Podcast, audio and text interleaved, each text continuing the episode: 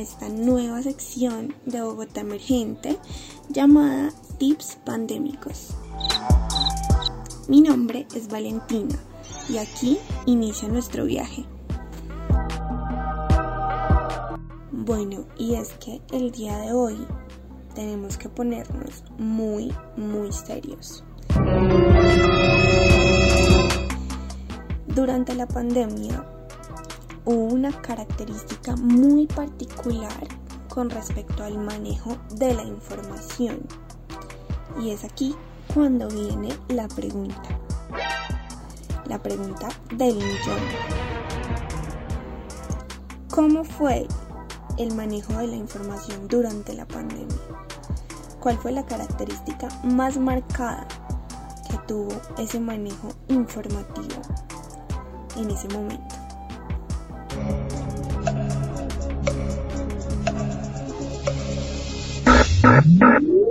Bueno, ¿ya lo pensaste?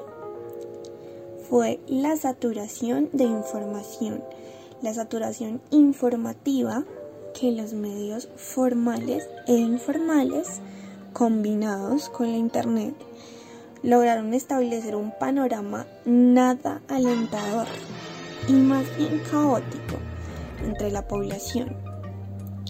Es por eso que una de las principales metas de este podcast es brindarte a ti espacios como este, en el cual trataremos temas bien complejos, brindándote tips o consejos para que de este modo la situación no sea necesariamente salida de una historia de terror. Recuerda que aunque las cifras mundialmente han progresado de manera bien satisfactoria, los cuidados no deben mermar.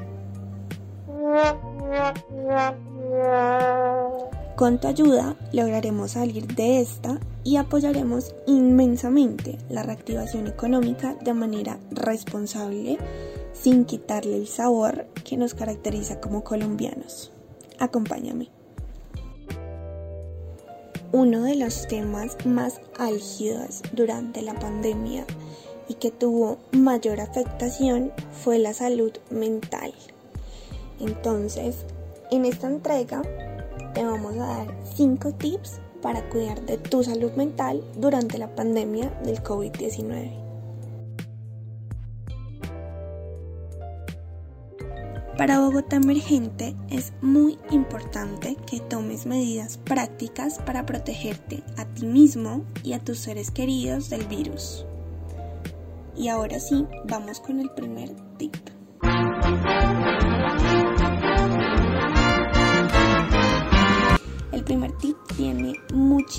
Que ver con el tema que tratamos al principio de esta sección y es el manejo de la información.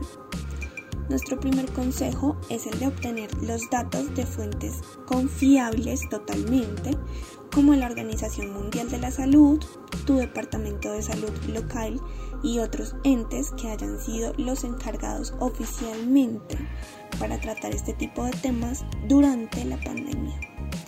No te quedes pegado a las noticias, ya que esto solo empeorará la angustia que puedas estar sintiendo en ese momento.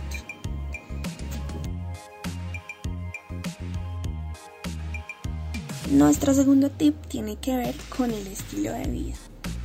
Y es que recomendamos realizar actividades saludables para ti. Dormir de 7 a 9 horas cada noche, comer una dieta saludable y bien equilibrada, no fumar ni beber más de lo habitual y finalmente ejercitar tu cuerpo y tu mente.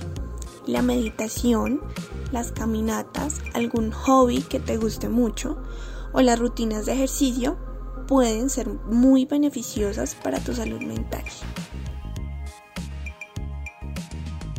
Nuestro tercer tip se trata de las rutinas. Se trata de cumplir con tus rutinas regulares tanto como sea posible.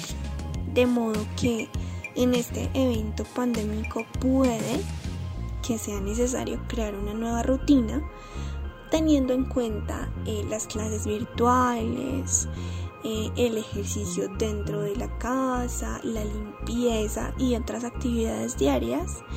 Sin embargo, eh, creemos que es necesario integrar viejos y nuevos pasatiempos que sean agradables y colaboren a que tu salud mental esté mucho más equilibrada dentro de la rutina en casa.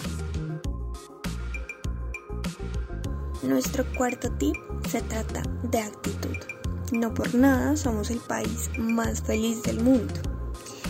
Hay que intentar en la medida de lo posible de ser muy positivo, de disfrutar cada avance que hemos tenido durante la reapertura em, y la reactivación económica post pandémica. Debemos disfrutar de las cosas sencillas de la vida y tener en cuenta que mucha gente en todo el país durante la pandemia y el punto más difícil de toda esta situación estuvo ayudando a sus vecinos y a comunidades.